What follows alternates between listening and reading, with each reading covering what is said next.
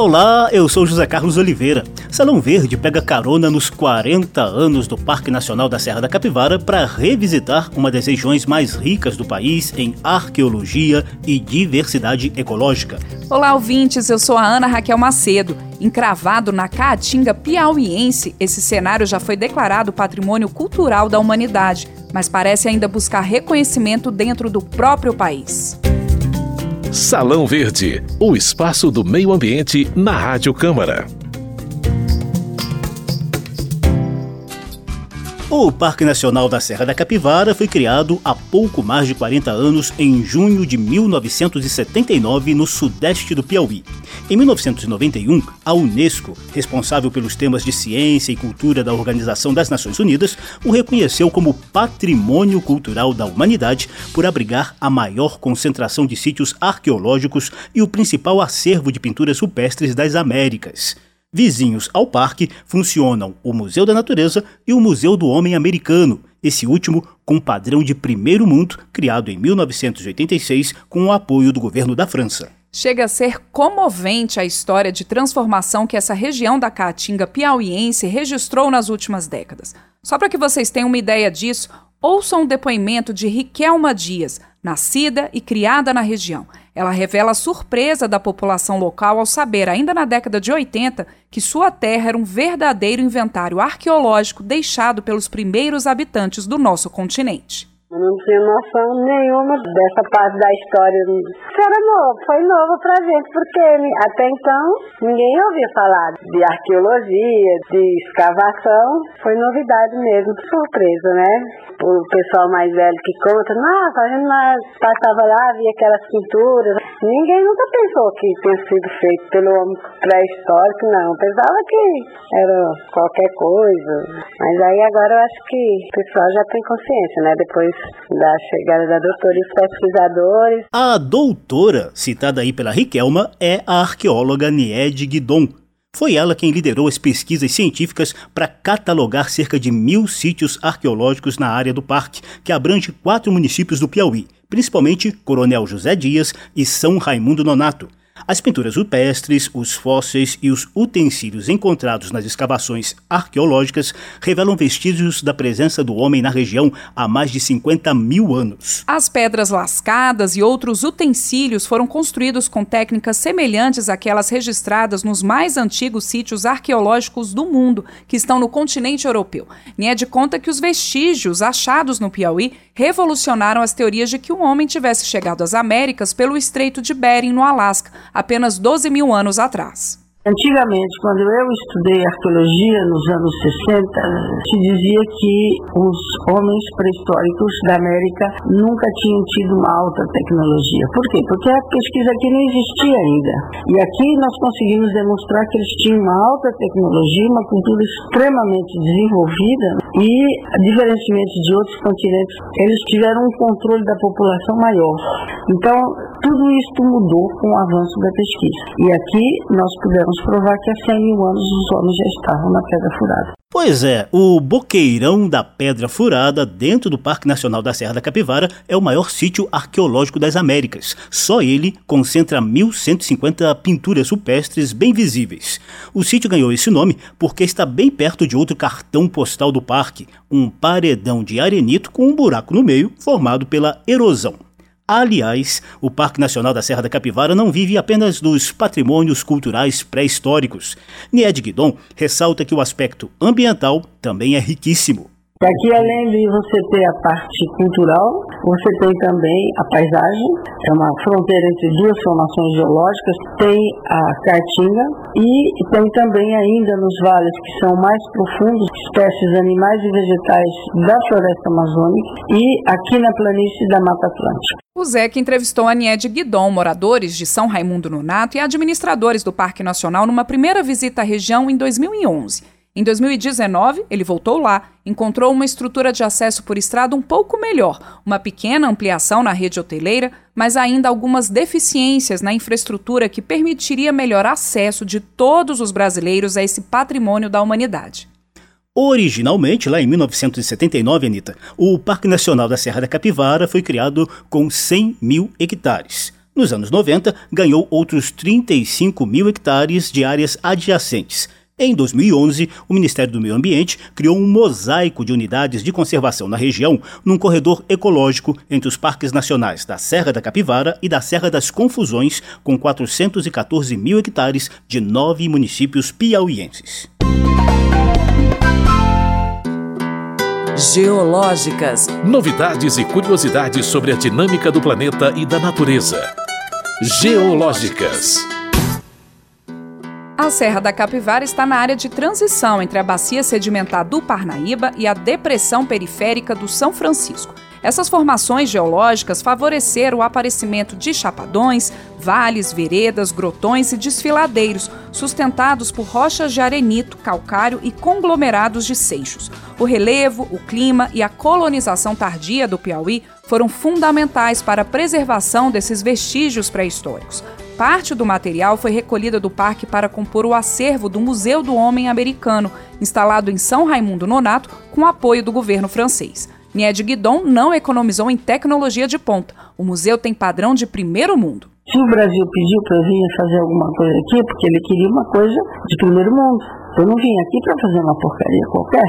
Então, eu trabalho aqui como eu trabalharia na França, entende? E, justamente, tudo que está aqui é o fruto de tudo aquilo que eu aprendi primeiro na USP e depois em Paris.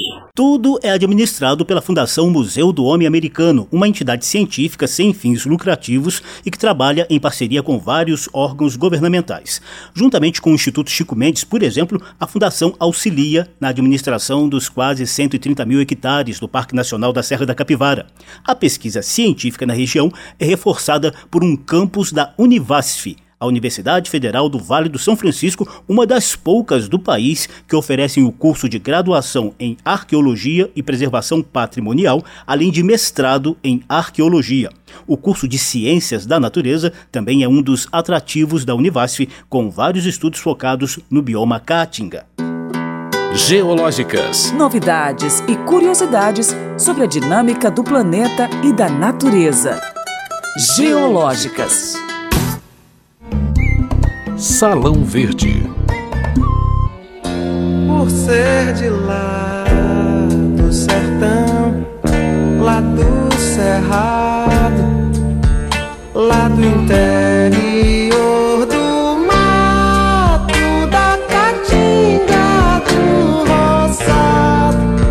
Parque Nacional Serra da Capivara e o Museu do Homem Americano foram criados para proteger e abrigar os patrimônios ecológico e arqueológico encravados na Caatinga do Piauí. Esse trabalho de proteção e conservação do acervo demanda uma variada mão de obra, desde a especializada até as mais simples. As rochas, por exemplo, precisam ser suavemente escavadas com pincel para revelar as pinturas rupestres e os vestígios deixados pelo homem pré-histórico. Os utensílios recolhidos nos sítios arqueológicos devem ser devidamente catalogados para posterior datação. Além disso, o parque necessita de fiscais, guias, atendentes e outros funcionários. E foi a própria população simples da região que botou a mão na massa em todas essas tarefas. Os moradores do entorno do parque, na cidade de Coronel José Dias e no povoado Sítio do Mocó, tiveram uma professora especial, a arqueóloga Nied Guidon, que descobriu o patrimônio pré-histórico da Serra da Capivara ainda na década de 1960. Era um povoado muito pobre. Comecei a trabalhar ali, né?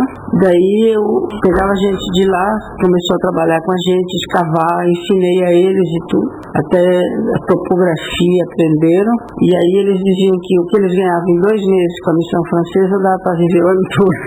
Acho que 80% do pessoal lá trabalha com a gente e se especializaram mesmo, trabalham muito bem. Em outros lugares do Brasil, quando precisa de alguém, vem procurar aqui. Trabalhos de conscientização como esses são importantes porque a relação entre os arqueólogos e a população nem sempre é amistosa. Os conflitos surgem geralmente quando a própria população desconhece ou não dá o devido valor aos patrimônios científico, cultural e ambiental da região.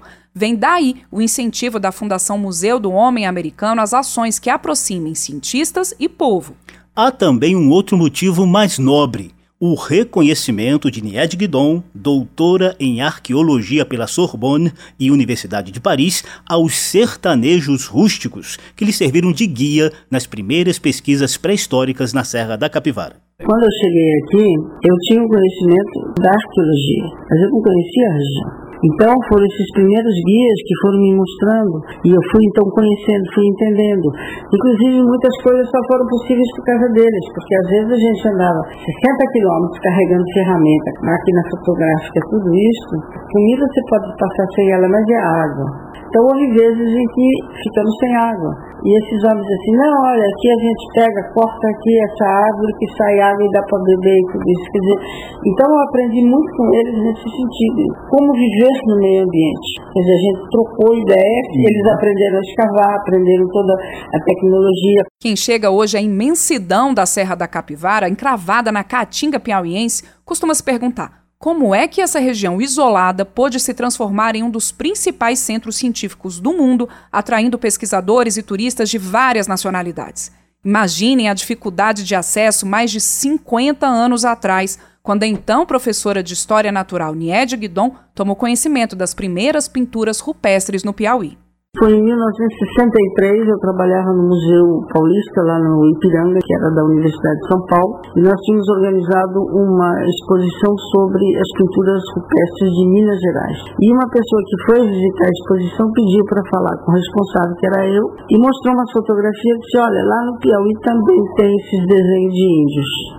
Eu olhei a fotografia, vi que era completamente diferente, desconhecido. Eu procurei, não tinha nada escrito sobre o Piauí. Quando foi nas férias daquele ano, dezembro, eu peguei o meu carro e vi. As fortes chuvas daquele fim de ano e a queda de pontes sobre o Rio São Francisco a impediram de chegar ao Piauí. Depois veio o golpe militar de 64 e Nied foi estudar arqueologia na França. Só retornou ao país em 1970 para pesquisar índios de Goiás juntamente com uma missão francesa. Na volta a São Paulo, ela desviou seu caminho, se dispersou do grupo e finalmente viu de perto os primeiros sítios arqueológicos da Serra da Capivara. Eu vi cinco sítios com pinturas na beira da estrada, fiz as fotografias, cheguei na França e com esses dados eu consegui montar uma missão francesa. E daí começou então a pesquisa pela França aqui na região. Começou em 73. O ponto de partida foi ali no desfiladeiro da Capivara, que era onde passava a BR-020 antes. Os milhares de sertanejos da Caatinga falam dela com muito respeito, carinho e até uma certa devoção, como expressa o guia Antoniel Santana. Para nós ela vai ficar como um mito, vai ficar como uma lenda mesmo para a gente aqui. Nossos políticos não acreditavam, não acreditavam no trabalho dela aqui na região, eles não, não tinham nenhuma noção do que que isso aqui ia se tornar, né? Então foi muito difícil, mas graças a Deus ela conseguiu vencer por ela e por nós todos, né? Que nós também aqui devemos muito à professora, abaixo de Deus, à professora Guidon. Salão Verde. A gente encerra o programa com dicas de visitação ao Parque Nacional da Serra da Capivara.